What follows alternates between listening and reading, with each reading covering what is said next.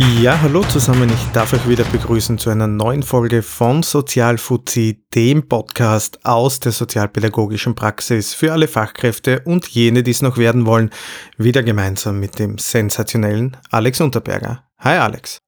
Hallo Stefan. Wir haben mittlerweile März 2022 und ihr hört die erste Folge, die wir im neuen Jahr, also bereits im Januar, aufgenommen haben. Das heißt, wir sind mit dem Schnitt im Rückstand. Wir haben schon einige weitere Folgen aufgenommen, die einfach noch in der Pipeline liegen, um veröffentlicht zu werden.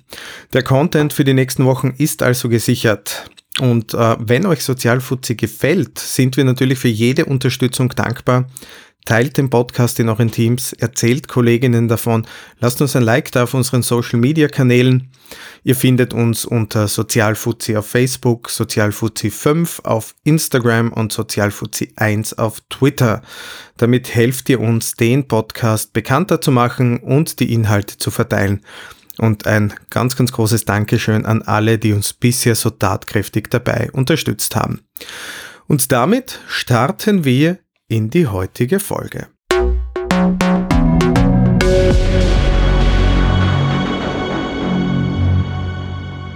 Wir beschäftigen uns heute mit Verhaltensauffälligkeiten, genauer gesagt mit dem Thema, wer bestimmt denn überhaupt, was verhaltensauffällig ist? Und bevor wir dieser Frage nachgehen, äh, Alex, was versteht man denn unter Verhaltensauffälligkeit? Das ist schon genau der Einstieg in der ganzen Geschichte, weil es ja da in Wahrheit keine klare Definition gibt. Also was ist denn jetzt verflixt und zugeschneit verhaltensauffällig? Nur dazu, wenn man sich überlegt, dass ja, ähm, wenn man den Studien glaubt, die es zu diesen Thematiken gibt, ähm, wir zu aktuell feststellen, dass allein im Kindergartenbereich 20 bis 25 Prozent aller Kindergartenkinder als verhaltensauffällig eingestuft werden und davon sogar 5 Prozent von den Fachkräften als behandlungsbedürftig eingestuft werden, ohne genau zu wissen, was meinen wir mit dieser Verhaltensauffälligkeit eigentlich ganz genau. Da liegt, glaube ich, schon einmal das erste Problem bei diesem Thema überhaupt, ähm, nämlich in unserem Selbstverständnis. Sind wir als Sozialpädagoginnen oder eben auch äh, Elementarpädagoginnen überhaupt qualifiziert, Verhaltensauffälligkeiten festzustellen?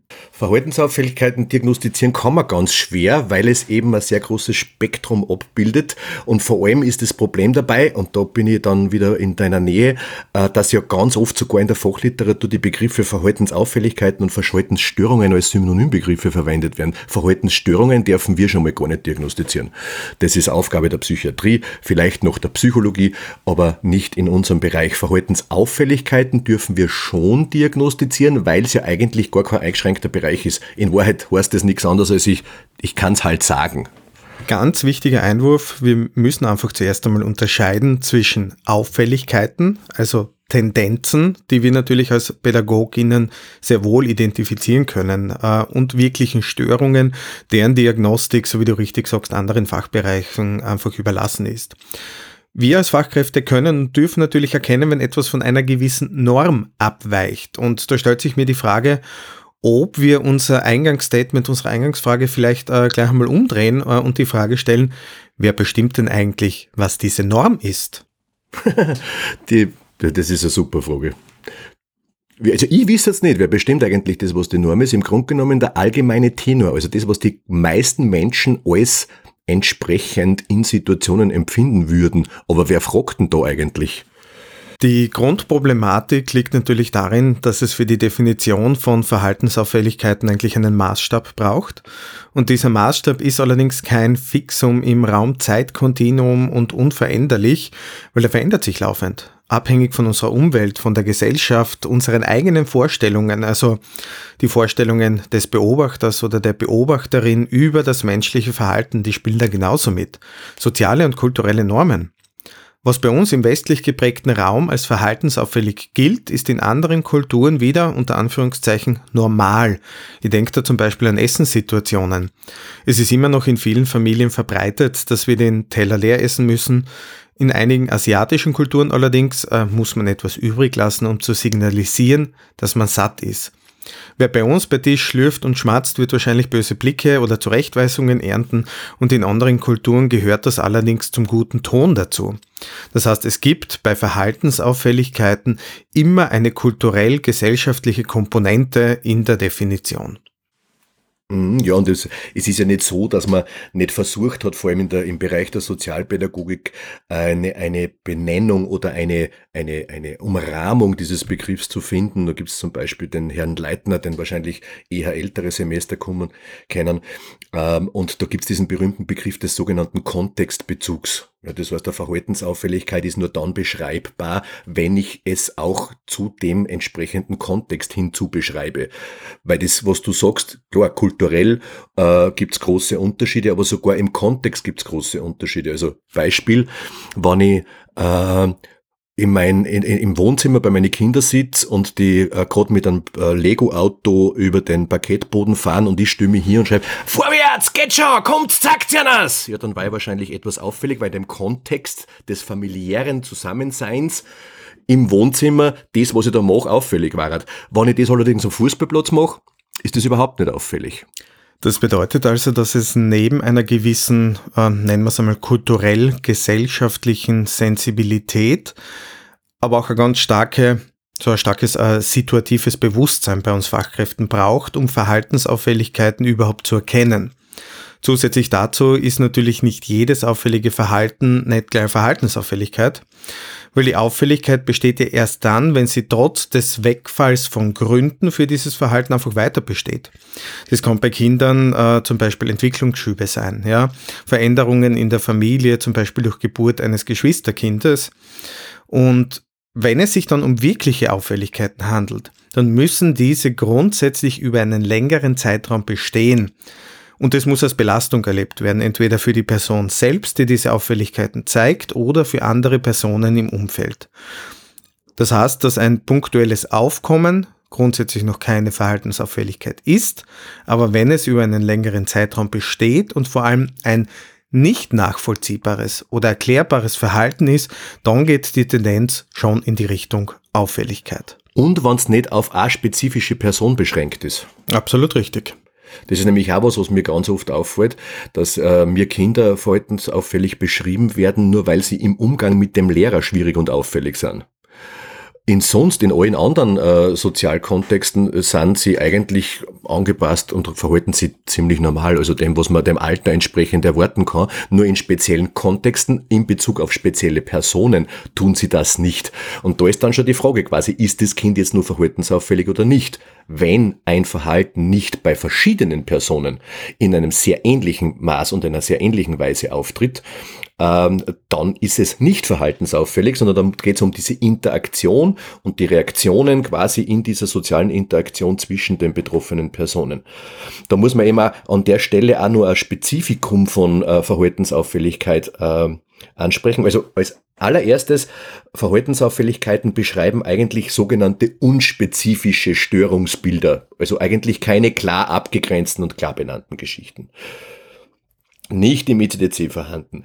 Und grundsätzlich unterscheidet man sogar in der Verhaltensauffälligkeitsthematik zwischen externen oder externalisierten und internalisierten Formen von Verhaltensauffälligkeit. Die erstgenannteren, die kehrt, da kehrt das hyperkinetische Verhalten dazu, also was ist Zappeligkeit, hohe Ablenkbarkeit, Impulsivität oder auch Gewaltverhalten oder was auch immer dazu gehört. Und zu diesen Implit, also in internalen Formen werden so Sachen dazu gezählt wie übermäßige Trennungsängste, Kontaktvermeidungen, äh, Überängstlichkeit in Situationen, angstdepressive Verhaltensweisen oder sowas. Ja, das ist dann so das Implizite, was eigentlich nur in die eigene Person gerichtet ist. Und auch das alles nur dann gilt eigentlich offiziell als verhaltensauffällig, wenn es die Entwicklungschancen des Betroffenen und dessen Umfeld beeinträchtigt. Also es muss auch noch eine reale Wirkung haben. Das, was du da ansprichst, das ist das, was viele Eltern eben aber erleben. Wenn ich mit Familien spreche, werden mir die Kinder oft so als verhaltensauffällig beschrieben und meine erste Frage ist dann, zeigt das Kind das Verhalten auch woanders? Und sehr oft bekomme ich einfach die Rückmeldung, nein, im Kindergarten, in der Schule, bei Besuchen bei Freunden etc., da funktioniert es. Und im gleichen Atemzug dann natürlich die Frage, aber warum nicht zu Hause? Eine Definition von Erziehung ist ja, dass man Menschen gesellschaftsfähig macht, unter Anführungszeichen.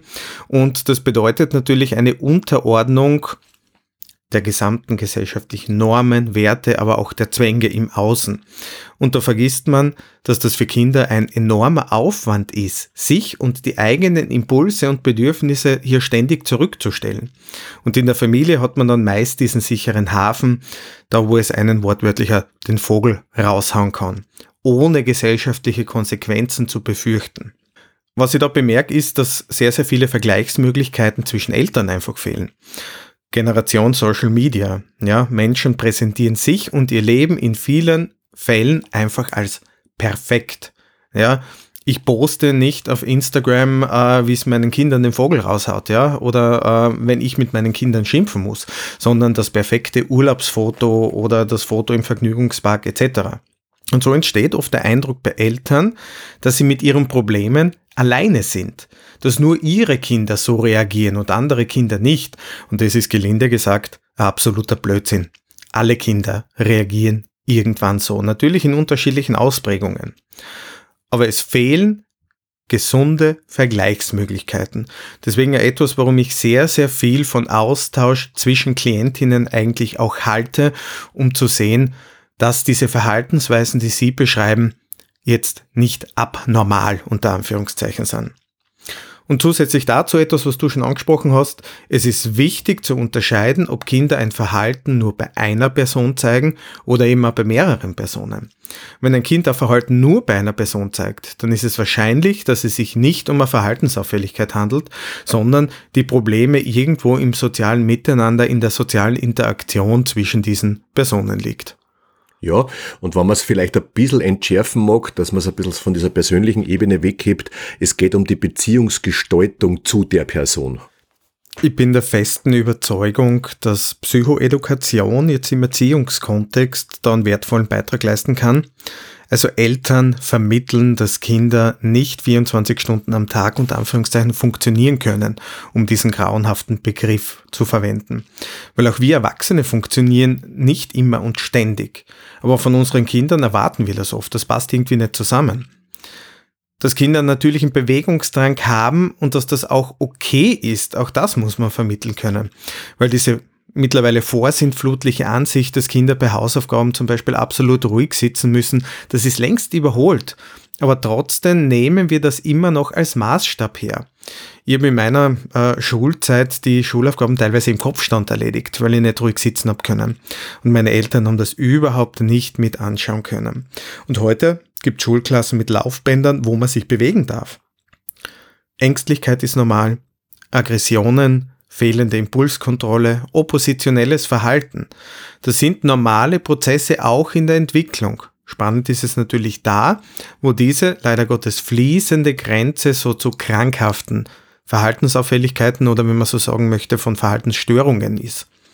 Da können wir als Fachkräfte dann wirklich nur Hinweise sammeln, liefern und die Familien dann auch zu den richtigen Stellen begleiten. Bin ich komplett bei dir.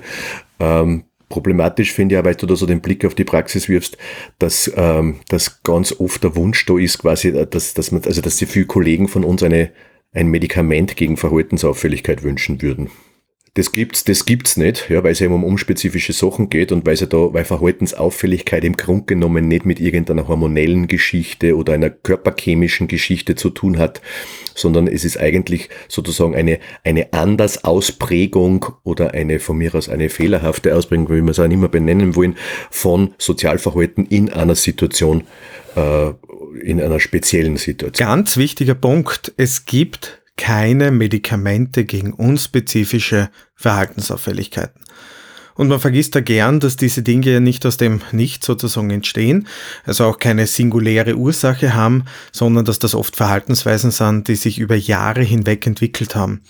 Also eine Reaktion auf die Lebenssituation eines Kindes. Das können natürlich äh, Dinge sein wie Verwahrlosung, mangelnde Erziehungsfähigkeit der Eltern, auch soziale Verwahrlosung, ja, keine Kontakte zu anderen Kindern, gerade in Corona-Zeiten. Und in dem Kontext hört man dann sehr, sehr oft diesen grauenhaften Spruch, besser negative Aufmerksamkeit als keine Aufmerksamkeit und dem kann ich überhaupt nichts abgewinnen. Ich auch nicht. Ja, das haben wir ja dann einer Meinung. Worauf ich eigentlich hinaus will, ist, dass es im Umfeld des Kindes oft eben mehrere oder multiple Ursachen gibt, die dieses Verhalten auslösen. Und wir müssen da als Fachkräfte stark in die Ursachenbekämpfung gehen. Dieser Wunsch der Reparatur eines Kindes, äh, den kann man einfach nicht nachkommen. Ja. Medikamente, Therapie und zweimal in der Woche Sportverein lösen dieses Problem nicht. Man muss die Ursachen, die dieses Verhalten ausgelöst haben, und das ist meist systemisch bedingt im Familiensystem irgendwie zu suchen, wirklich auch bearbeiten. Ja, im Grunde genommen sehe ich es genauso wie du. Es ist ein, jedes Verhalten ist nichts anderes als der Bewältigungsversuch mit den Mitteln, die mir zur Verfügung stehen und mit den Erkenntnissen, die mir zur Verfügung stehen. Und dass es natürlich dann manchmal auf Basis dieser Erkenntnisse nicht so sozial nicht so super ist oder vielleicht auch wirklich stark störend ist sogar, ist ja nur der Effekt von der ganzen Geschichte. Und ich kann von einem negativen Effekt ja nicht ausgehen, dass es auch schon eine negative Absicht geben hätte. Ja, also, also das es ist immer und ausschließlich ein Bewältigungsversuch, irgendwie mit der eigenen Lebenssituation progressiv umgehen zu können. Und da kann man halt auch einen Schaß lernen. Nicht? Also so, das ist wie beim Tennis Tennis spielen. Ja. Ich habe mir autodidaktisch mit zehn Jahren, glaube ich, Tennis spielen beigebracht. Und dann, und dann habe ich das Problem gehabt, dass ich die, die Rückhand völlig verkehrt geschlagen habe. Aber das habe ich mir so ein, aber ich wollte eigentlich halt nur die Situation bewältigen und habe halt geschaut, wie kann ich da dazu kommen. Zackt, hat mir's keiner. Und jetzt habe ich mir das falsch eingelernt. Und das hat Jahre gedauert, bis dass ich den Rückhandschlag richtig zusammengebracht habe, der natürlich dann wesentlich effizienter war, keine Frage. Aber dieses Ausmerzen, aber war ein, ein, elendiglich langer Prozess und bei Sozialverhalten kann man sich das im Prinzip genau gleich vorstellen. Ja, freilich, du kannst dir kein Verhalten, was man jahrelang eingeübt und eingelernt hat, in kürzester Zeit rausbekommen. Das ist schlicht und ergreifend unmöglich. Du, wie ist denn das deiner Erfahrung noch? Also, ich, ich, nachdem ich ja doch ein bisschen ein älteres Semester bin wie du, äh, wir haben ja ganz lang also diese Theorie vermittelt gekriegt, dass die Verhaltensauffälligkeit eigentlich grundsätzlich der Gesetzgeber äh, bestimmt. Also verhaltensauffällig ist das, was der Gesetzgeber sagt. Ja, und dann haben wir so Sachen gehört wie Verhaltensauffälligkeit lässt sich am Delinquenzverhalten von, äh, von Kindern und Jugendlichen bestimmen, äh, an der Moraltreue bestimmen und was weiß ich was alles. Wie, wie hast du das gelernt?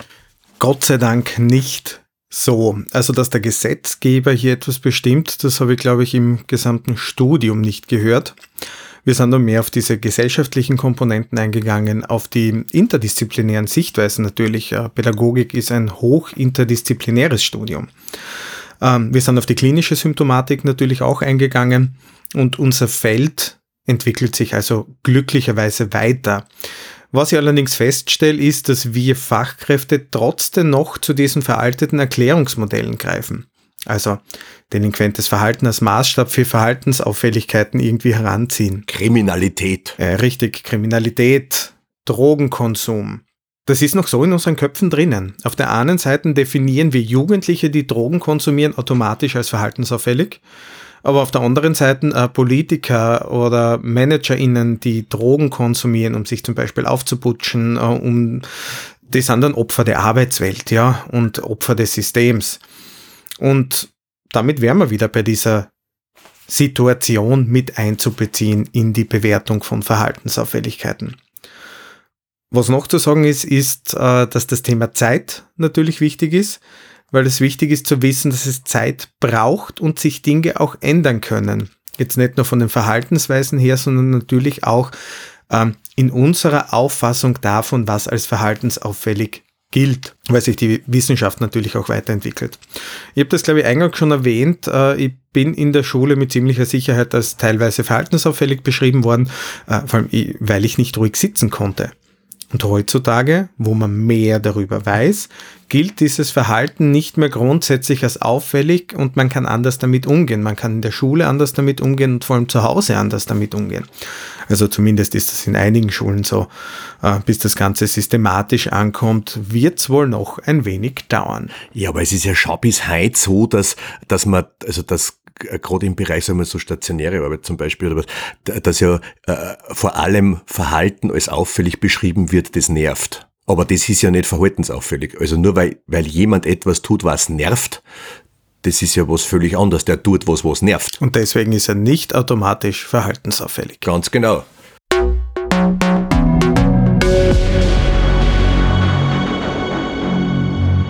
Wir machen an dieser Stelle einen Cut. Wie versprochen, teilen wir unsere Folgen wieder in leichter verdauliche Häppchen und wir werden dazu übergehen, und mit dieser Folge auch anfangen, diese Dinge dann auch wirklich als Doppelfolgen zu releasen. Das heißt, äh, ihr könnt direkt mit der nächsten Folge zum Thema Verhaltensauffälligkeit und wer bestimmt eigentlich, was Verhaltensauffälligkeit ist, weitermachen. Vielen Dank fürs Zuhören. Bis zum nächsten Mal.